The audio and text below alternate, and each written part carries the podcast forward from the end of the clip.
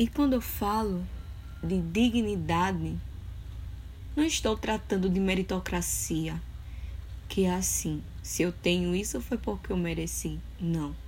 Não estou falando disso, até porque meritocracia nem existe no nosso país.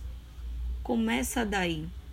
Não há meritocracia em um país que não dá o um mínimo que é educação.